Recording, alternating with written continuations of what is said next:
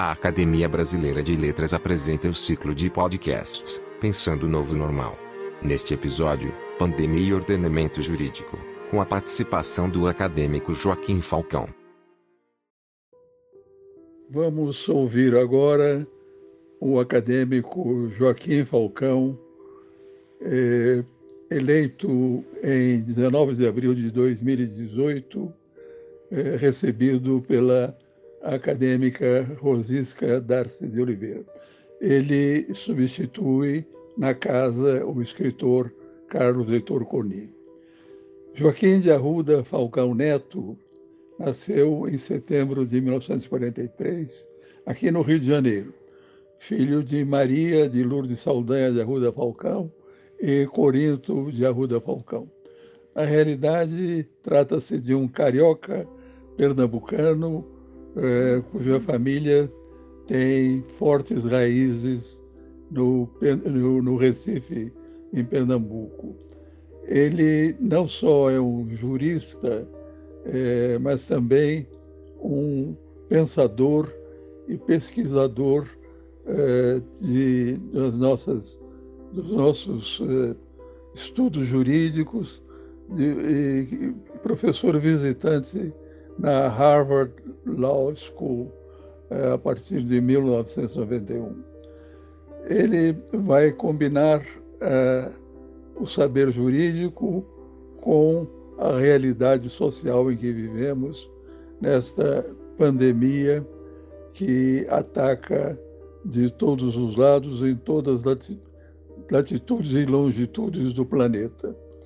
É, com esse saber jurídico, vamos ter então o, o ordenamento do direito que, à luz da Constituição brasileira, vai nos ensinar como o comportamento diante da pandemia, como o comportamento do ser humano diante da pandemia, eh, encontrará fórmulas para, eh, pelo menos, aliviar nesses, nesses momentos difíceis, nesses momentos difíceis em que vivemos, a, a situação em que se encontra a humanidade.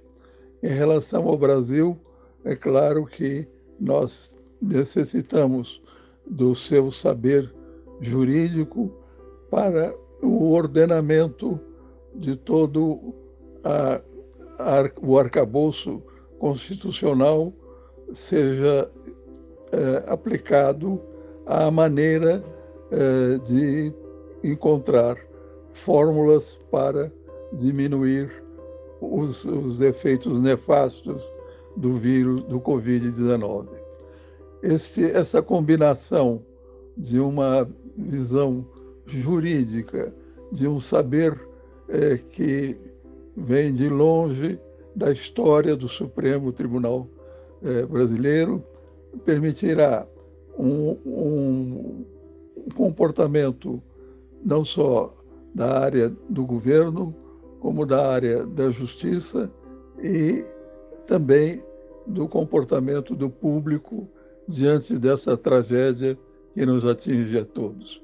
Com a palavra, Joaquim Falcão.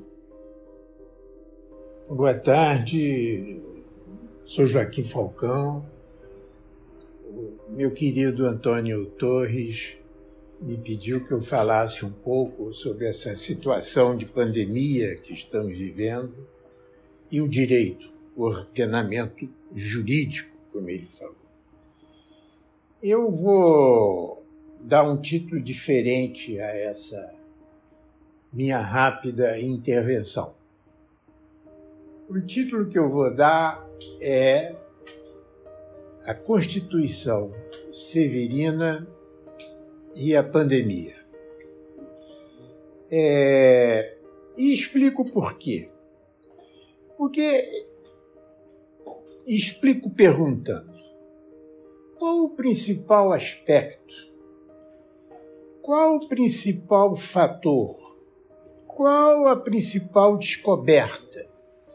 Qual a principal confirmação que essa pandemia trouxe para o pensamento jurídico, para a Constituição, para os direitos. Ao meu ver, eu vou explicar qual o fator que considero principal. E vou explicar através de duas pequenas histórias.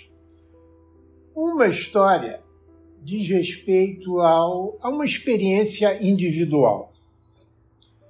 A outra história, já um pouco mais na base de uma política pública macro, é, é uma confirmação feita por um ministro diante do trabalho que tem hoje para combater a pandemia.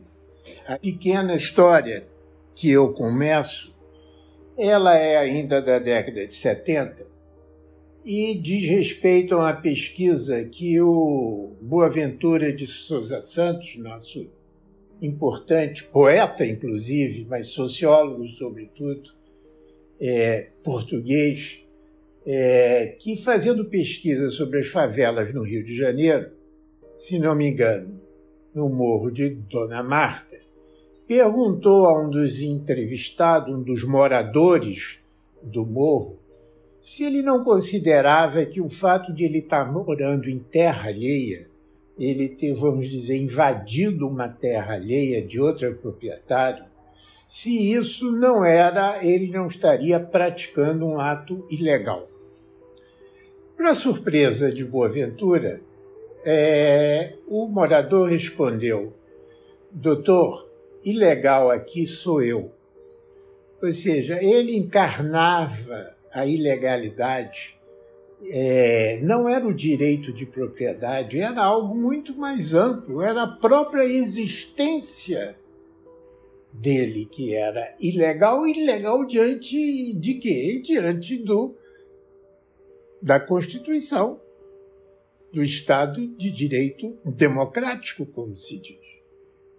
Esse chamou atenção e daí a analogia é inevitável, que fica claro na declaração, e aí o segundo exemplo, a segunda história, do ministro Paulo Guedes, onde ele, para justificar o tamanho das dificuldades e do trabalho e da tarefa que tem, e, e é uma justificativa verdadeira, ele espontaneamente disse: e além de tudo, é, temos que apoiar cerca de 40 milhões de brasileiros informais.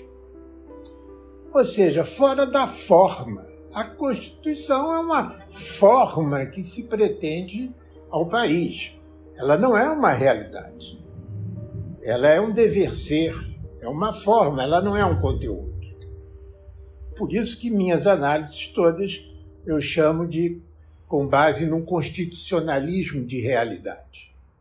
E a realidade é que temos 40 milhões de brasileiros, vamos assim dizer, informais ou ilegais. É, e isso foi confirmado, constatado nessa pandemia. São brasileiros que não têm um lugar saudável para morar são nas favelas que continuam crescendo nos grandes centros urbanos.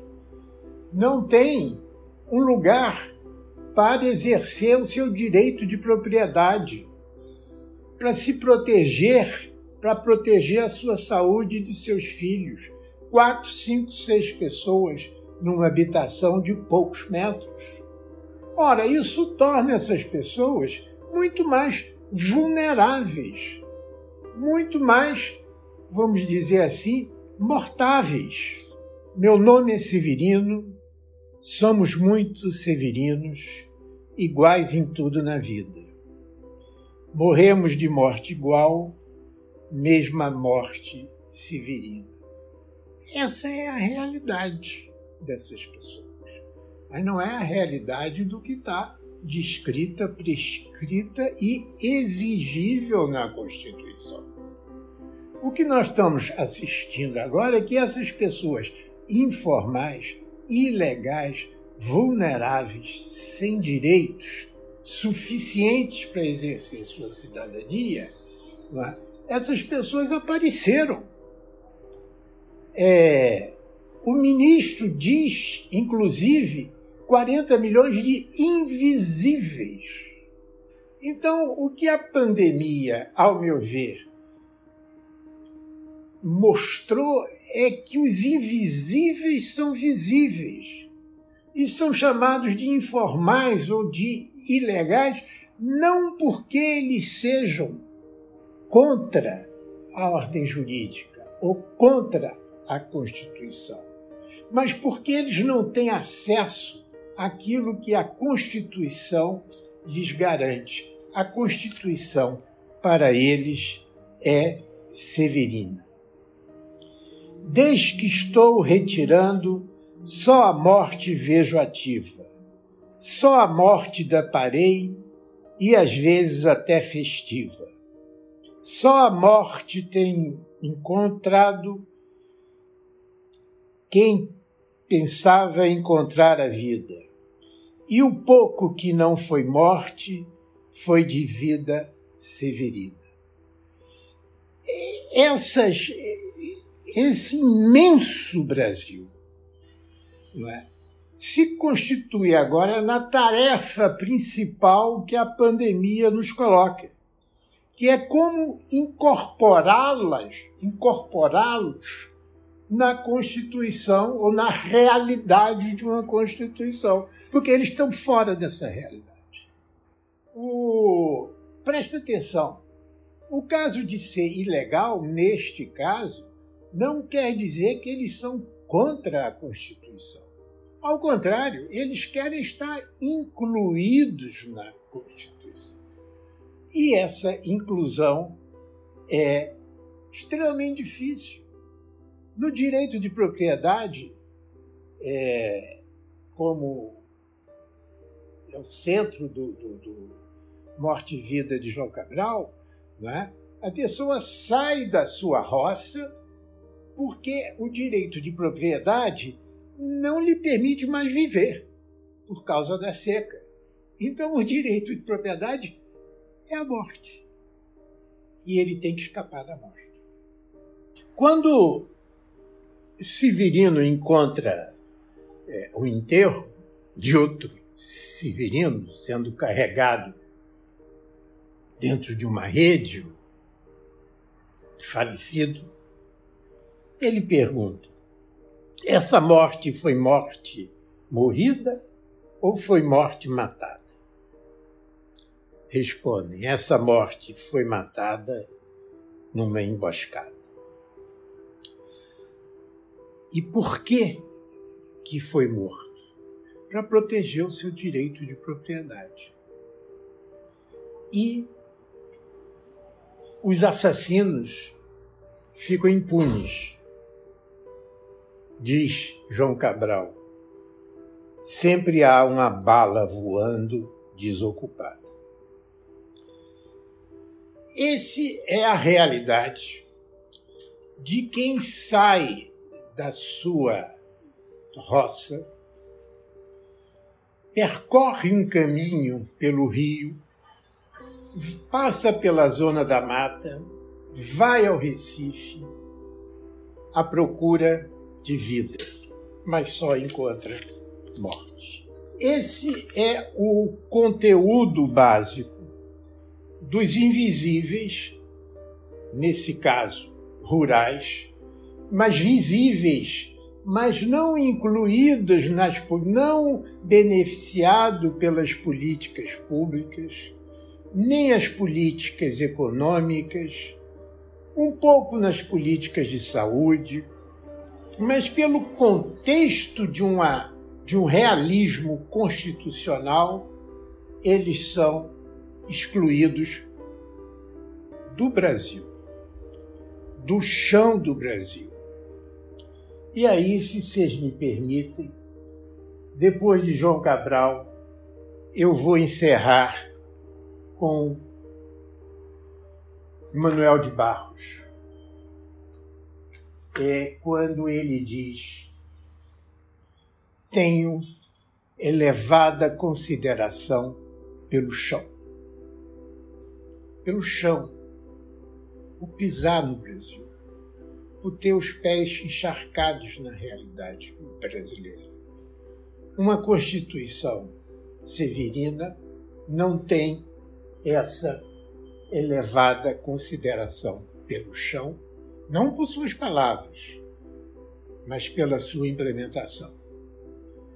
E esse chamamento a implementar melhor Brasil com todos excluídos, eu acho que é a principal mensagem que temos boa dessa pandemia.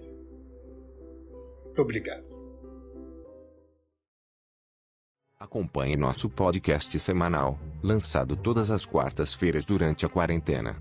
Acesse nosso site www.academia.org.br/podcast